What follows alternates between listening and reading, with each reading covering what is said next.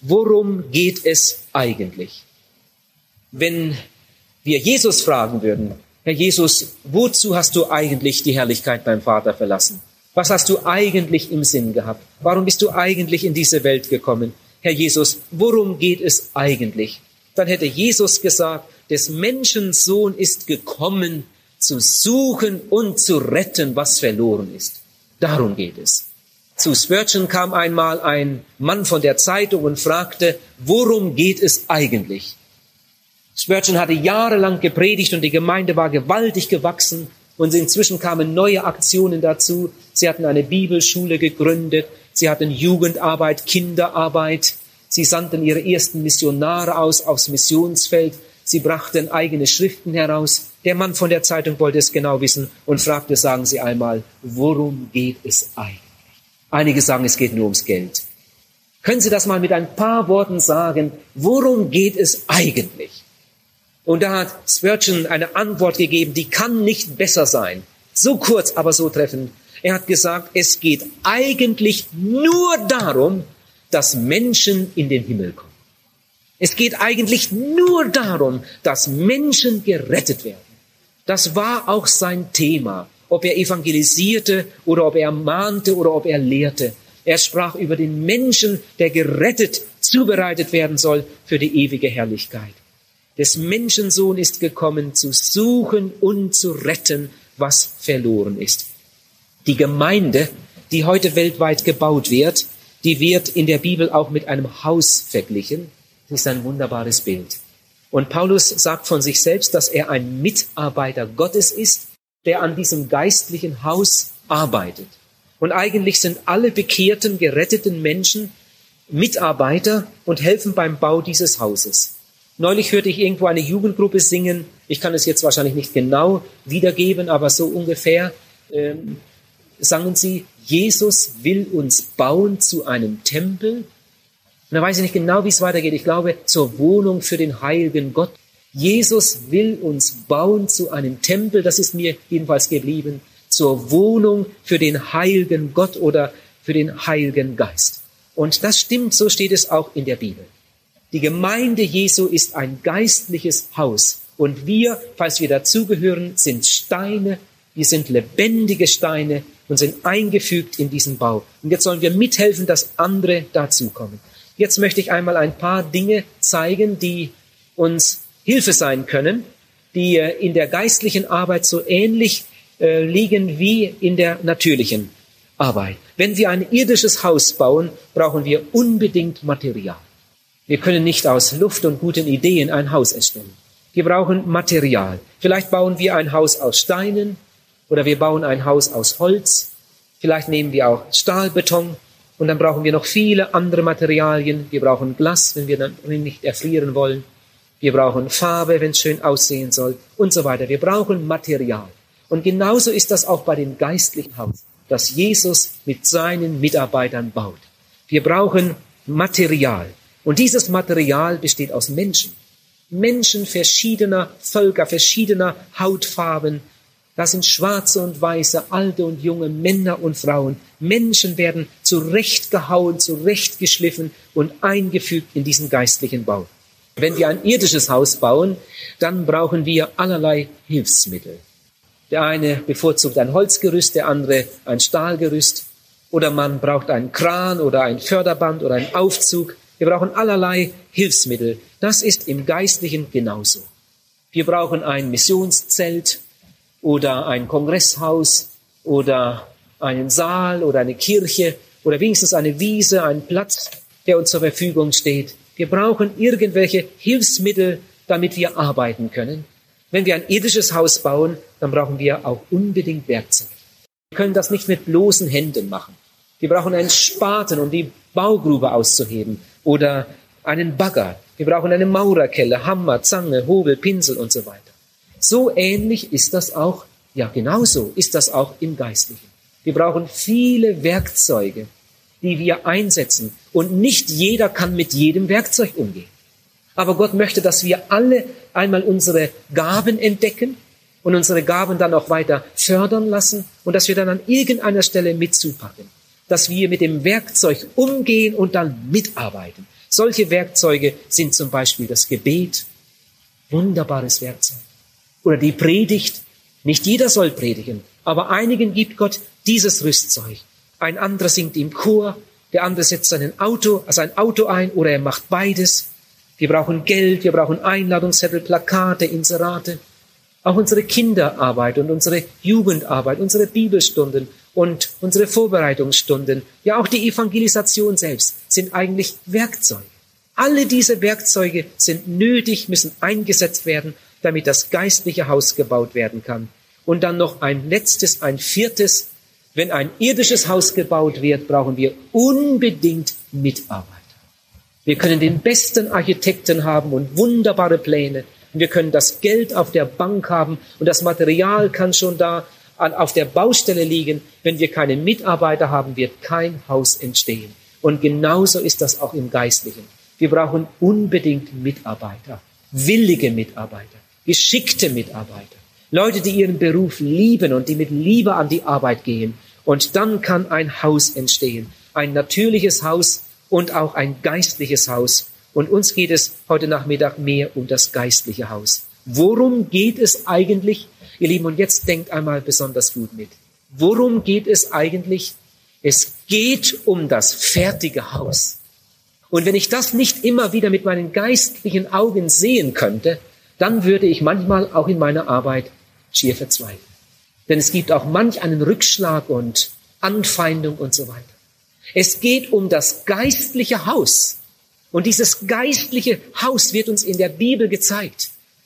Dieses geistliche Haus, das sehen wir vor unseren inneren Augen. Und wenn das geistliche Haus einmal fertig ist, dann ist es wie beim natürlichen Haus. Dann werden die Gerüste abgebaut.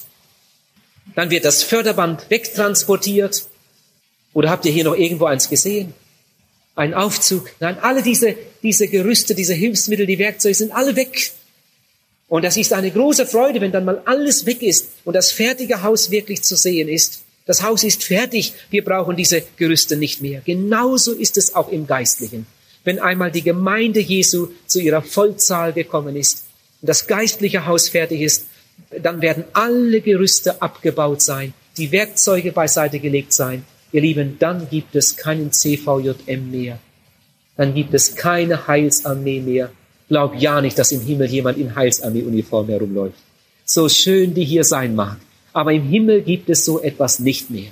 Da gibt es keinen Talar und da gibt es auch das Jugendhaus Seewies nicht mehr, so wunderschön diese Stätte war. Und viele Leute wurden hier gesegnet. Aber das alles wird es dort nicht mehr geben.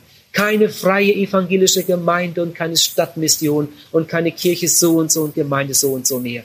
Das wird dann alles nicht mehr sein. Die Gerüste sind abgebaut. Der Tempel ist fertig. Du kannst das nachlesen in Offenbarung Kapitel 21.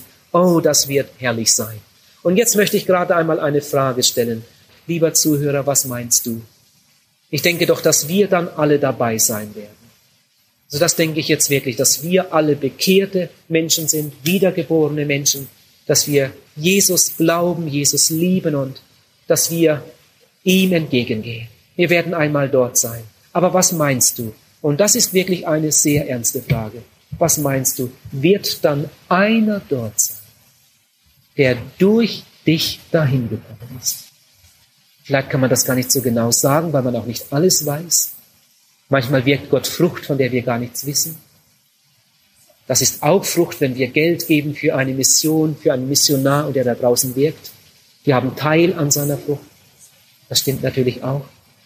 Aber diese Frage ist doch wichtig, dass man sie sich selbst ab und zu einmal stellt. Wie sieht das eigentlich aus in meinem Leben? Wird wohl jemand dort sein, der durch mich, durch meine Liebe, durch meine Ausdauer, durch meine Geduld, durch mein Zeugnis, durch meinen Mut dahin gekommen ist? Der Herr möge das schenken. Er möge es auch schenken, dass wir noch viel mehr dafür zu brennen beginnen, dass wir mit dem Wunsch leben, ich möchte mehr, mehr Menschen für Jesus gewinnen, mehr Menschen Wegweiser sein. Gott sagt, rette die, die zu Tode geschleppt werden, die zur Hinrichtung wankenden. Oh, befreie sie doch. Ich komme jetzt zum zweiten Punkt. Wie denkst du über unsere Zeit, über diese Zeit? Beim Weltkongress für Evangelisation wurde gesagt, und das hat viele Teilnehmer wirklich erschüttert. Denn dass es so schlimm aussah, das hatte ich auch nicht gedacht. Dort wurde gesagt, die Welt wird 30 Mal schneller heidnisch als christlich. Wenn wir von Erweckungen hören in Kenia oder von irgendwelchen Aufbrüchen da oder dort, dann freut uns das sehr und Gott ist noch auf dem Plan, da geschieht was, da ist wieder eine neue Gemeinde entstanden, da haben sich Menschen bekehrt, wunderbar, Gott ist an der Arbeit. In dem Land entstehen jede Woche drei neue Gemeinden, erzählen uns die Leute, stimmt auch, wunderbar. Wir lieben aber das andere müssen wir auch sehen. Die Welt wird 30 Mal schneller heidnisch als christlich. Damals wurde uns gesagt, es gibt menschlich gesehen keine Hoffnung für das Christentum. Ich war erschüttert, als ich kürzlich las, dass in der frommsten Stadt der Welt, natürlich in Anführung Rom, ein Prozent der Leute noch einen Gottesdienst besuchen. Stell dir das einmal vor.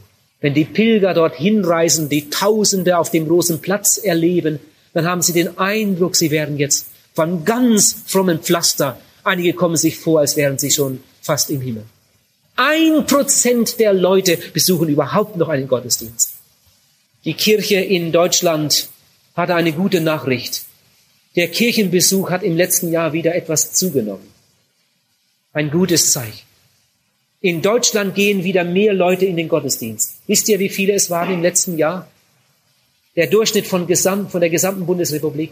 Vier Prozent der Deutschen haben im letzten Jahr Gottesdienste besucht. Vier Prozent. Wenn wir die herrlichen Berichte lesen von Erweckungen früheren Tagen, als Moody noch evangelisierte und, und andere Gottesmänner, deren Namen so einen guten Klang in unseren Ohren haben. Oh, was waren das noch für Zeiten? Was haben sich da für Menschen bekehrt? Es ist immer wieder vorgekommen, dass wenn Erweckung durch ein Dorf ging, die Kneipen geschlossen wurden, weil keiner mehr hinging und die Gerichte hatten nichts mehr zu tun. Es kam vor, dass in einem Dorf von 200 Einwohnern sich 196 bekehrten und die anderen vier sind ausgewandert, weil sie es nicht mehr ausgehalten haben. Das ganze Dorf war gerettet. Das ist immer wieder vorgekommen in den USA, in den Erweckungszeiten, ganz besonders unter Finney. Was hat Gott da für gewaltige Dinge getan? Ihr Lieben, könnt ihr euch vorstellen, dass zum Beispiel die Stadt New York, die damals so eine gewaltige Erweckung erlebte unter Finney, dass New York in den Tagen Finneys 10.000 Einwohner hatte? Das war New York. Noch gar nicht so lange her. Und dann gab es diese Bevölkerungsexplosion in den USA. Und bald darauf dann, als die Medizin weiter ins Land hineinkam, in die Welt hineinkam und allerlei Hilfe geboten wurde und die Kinder nicht mehr starben, dann gab es eine Bevölkerungsexplosion, wie man sie sich früher nie hätte vorstellen können. Es ist noch gar nicht lange her, als es eine Milliarde Menschen auf der Erde gab. Das war ein Ereignis. Die Weltbevölkerung, jetzt eine Milliarde. Oh, wie viele Menschen leben auf der Welt? Eine Milliarde. Und dann hat es gar nicht lange gedauert. Ich kann mich noch gut daran erinnern, da war ich schon Prediger. Als die Nachricht durch die Presse ging, zwei Milliarden Menschen auf der Welt. Zwei Milliarden. Und dann vergingen wieder einige Jahre und dann las ich es in der Zeitung, drei Milliarden Menschen auf der Welt. Und dann kam vier Milliarden. Inzwischen sind es ja noch mehr. Ihr Lieben, wenn wir alle Menschen, die je auf der Erde gelebt haben und gestorben sind, zusammenzählen würden, dann sind das nicht so viele Menschen, wie jetzt im Moment auf der Erde leben. Jetzt im Moment leben mehr Menschen auf der Erde, wie jemals auf dieser Erde gestorben sind. Über die Hälfte aller Menschen, die je seit Adam und Eva geboren sind, leben jetzt im Moment auf der Erde. Was für eine Möglichkeit für die christliche Mission. Ihr Lieben, welch eine Herausforderung für die christliche Gemeinde. Und wenn es so weitergeht, wie einige vermuten, vielleicht gibt es da noch irgendwelche Bremsen, aber wenn es so weitergeht, wie einige meinen, dann haben wir schon bald 10 Milliarden. Und wenn es dann nochmal so weitergeht, haben wir schon bald 20 Milliarden Menschen auf dieser Erde. Und einige von uns leben dann immer noch. Und wir werden vielleicht 20 Milliarden Menschen auf der Erde haben. Und eines Tages wird man sagen können, zwei Drittel aller Menschen, die je geboren sind, leben zurzeit. Man muss sich das einmal vorstellen. Was für eine Herausforderung für die christliche Gemeinde. Wir haben eigentlich im Moment die allergrößten Möglichkeiten. Auf der anderen Seite muss man sagen, dass die Gemeinde Jesu noch nie so blind war wie heute. Menschen, die auf dem Missionsfeld sein sollten, um Verlorene für Jesus zu gewinnen, die sitzen irgendwo und machen etwas, haben ihr christliches Hobby. Und die Welt stirbt in ihrer Sünde. Ihr Lieben, wenn wir dann einmal beim Herrn sind und zurücksehen werden, da wird es viel, viel Beschämung geben. Der Herr wird uns nicht dafür bestrafen. Nein, vor dem Preisrichterstuhl Jesu Christi gibt es keine Strafe. Da gibt es nur Lohn für die Treue und Beschämung für alle Untreue. Dort wird es Staunen geben. Ihr kennt das Lied. Das wird ein Staunen geben. Das wird ein Staunen geben, wenn wir dann zurücksehen und dann sehen, wie wir unsere Zeit verplempert haben, wie wir unser Geld vergeudet haben, wie wir die Stunden verbraucht haben für alle möglichen nutzlosen Dinge. Und wir kamen uns so wichtig dabei vor. Und inzwischen verreckt eine Welt in ihrer Sünde. Ihr Lieben, das ist das Gebot der Stunde. Natürlich gibt es Dinge, die mit erledigt werden müssen, die auch sehr wichtig sind. Aber das Gebot der Stunde ist Mission, Evangelisation. Rette die zu Tode geschleppt werden, die zur Hinrichtung wankenden. Oh, befreie sie doch. Während der Spiritismus Millionen verschluckt und der Okkultismus solche Siegeszüge feiert und Menschen in allen möglichen Kulten und Bräuchen zugrunde gehen, sitzen die Frommen zusammen und feiern ihre Feste und sehen nicht, welche Stunde eigentlich geschlagen hat. Man sagt, dass in Amerika, wo ja das meiste Geld ist, dass das meiste Geld in dem reichsten Land der Welt in den Händen der Gläubigen ist. Nun, in den USA gibt es ja auch so sehr viele gläubige Menschen. Und dort gibt es so viele gläubige Menschen, die viel, viel Geld haben und, und so unheimlich viel tun könnten und es doch zum Teil überhaupt nicht sehen. Aber diese Not haben wir auch in Europa. Diese Not haben wir in Deutschland. Die Not haben wir auch in der Schweiz. Dass Leute wunderbare Gaben von Gott haben. Und das ist ja herrlich, wem viel gegeben ist. Also der kann einen Luftsprung machen. Wenn Gott einem Menschen viel gegeben hat, ob das jetzt natürliche Begabung ist oder, oder ein großes Erbe oder irgendwelche, eine, eine besondere Stellung irgendwie im öffentlichen Leben. Alle diese Dinge, die sind ja unbedingt zu begrüßen. Wenn Gott einem Menschen viel gegeben hat, dann muss man nicht mit dem Finger auf ihn zeigen und, als, und verächtlich auf ihn sehen. Guck mal, wie Gott den gesegnet hat. Sieh einmal, was der alles hat. Ist doch herrlich, wie Gott den beschenkt hat. Aber wem viel gegeben ist, von dem wird Gott auch viel fordern. Wir sollten uns viel mehr Gedanken darüber machen, wie kann ich mein Leben investieren in, in ewige Werte? Wie kann ich die zeitlichen Werte umwandeln in ewige Werte? Liebe, das ist einfach wahr. Alle irdischen Werte, auch Geld und besonders unsere Zeit, die ja so kostbar ist. Ich glaube, Zeit ist unser, unser kostbarstes Gut. Alle irdischen Werte, die Gott geweiht werden, bekommen in dem Augenblick der Weihe Ewigkeitswert. Und dann müssen wir sehr gut überlegen, wie wir die Werte einsetzen, was wir damit machen. Wenn ich Geld zur Bank bringe, bekomme ich Zinsen. Und ich würde mir das schon gut überlegen, wo ich es hinbrächte. Denn ich möchte ja möglichst viele Zinsen dafür haben. Und manche Leute, die sind da immer am Schieben, wo kommt nur am meisten bei heraus. Und äh, das ist ja auch in Ordnung, dass man in den irdischen Belangen gut überlegt, was man macht. Ihr Lieben, aber jeder Wert, der Gott gegeben wird, der, dafür gibt's nicht nur Zinsen, der wird in dem Augenblick umgewandelt in ewige Werte.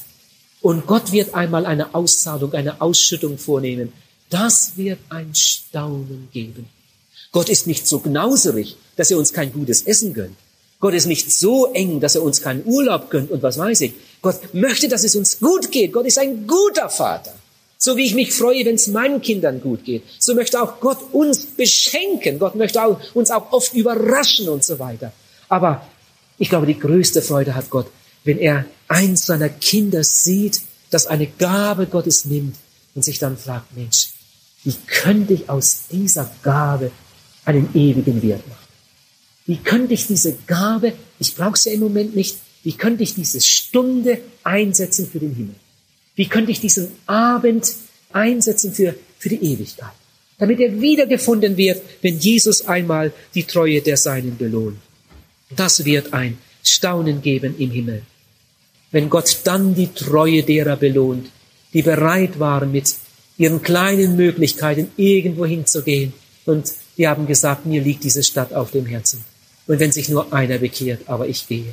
Ich gehe in irgendeine Hafenstadt in, nach Südfrankreich und dort werde ich Traktate verteilen. Und dort werde ich beten. Dort werde ich das Zeugnis von Jesus geben.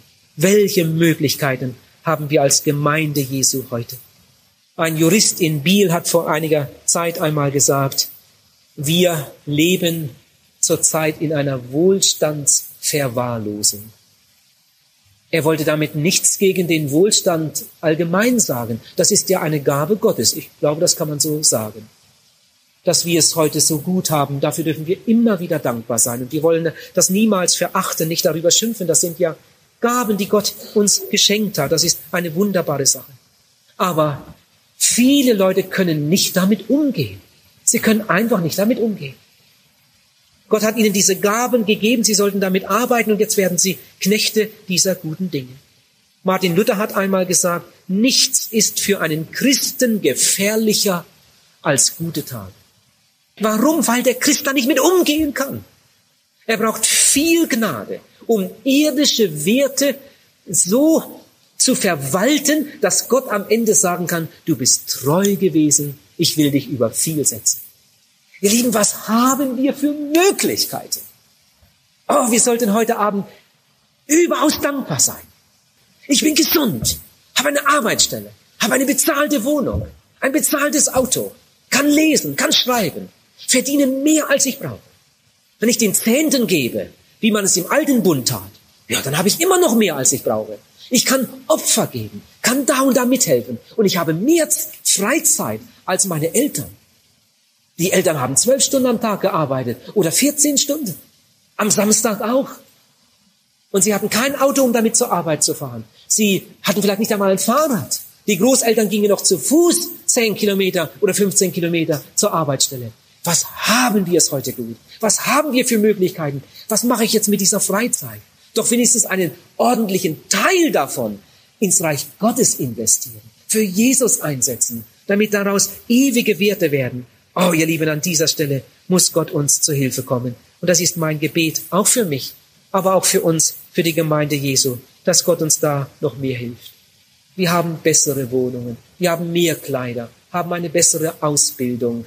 Das alles ist Wohlstand. Wir haben mehr Geld, mehr Freizeit, mehr Möglichkeiten. Das alles ist Wohlstand. Und das ist eigentlich gut. Aber diese Dinge sollen recht verwaltet werden. Einige haben ihre Liebe zu Jesus mit ihrem Leben bezahlt. Ihr Lieben, wie groß ist denn unsere Liebe zu Jesus? Dass wir nicht einmal in die Gebetsstunde gehen, wenn es draußen regnet, oder? Jawohl, so groß ist unsere Liebe zu Jesus. Und wenn, wenn in der Evangelisation irgendetwas uns nicht passt, dann steigen wir aus. So groß ist unsere Liebe zu Jesus Christus. Oh, wenn der Herr uns hier helfen könnte. Wem viel gegeben ist, von dem wird er viel fordern dem viel gegeben ist. Ich denke dabei immer erst einmal über die erste Hälfte des Satzes nach. Dann sage ich, ja, das ist so schön, dass du uns so viel gegeben hast. Jetzt hilf uns, dass wir das zweite auch richtig packen und uns dann richtig einsetzen.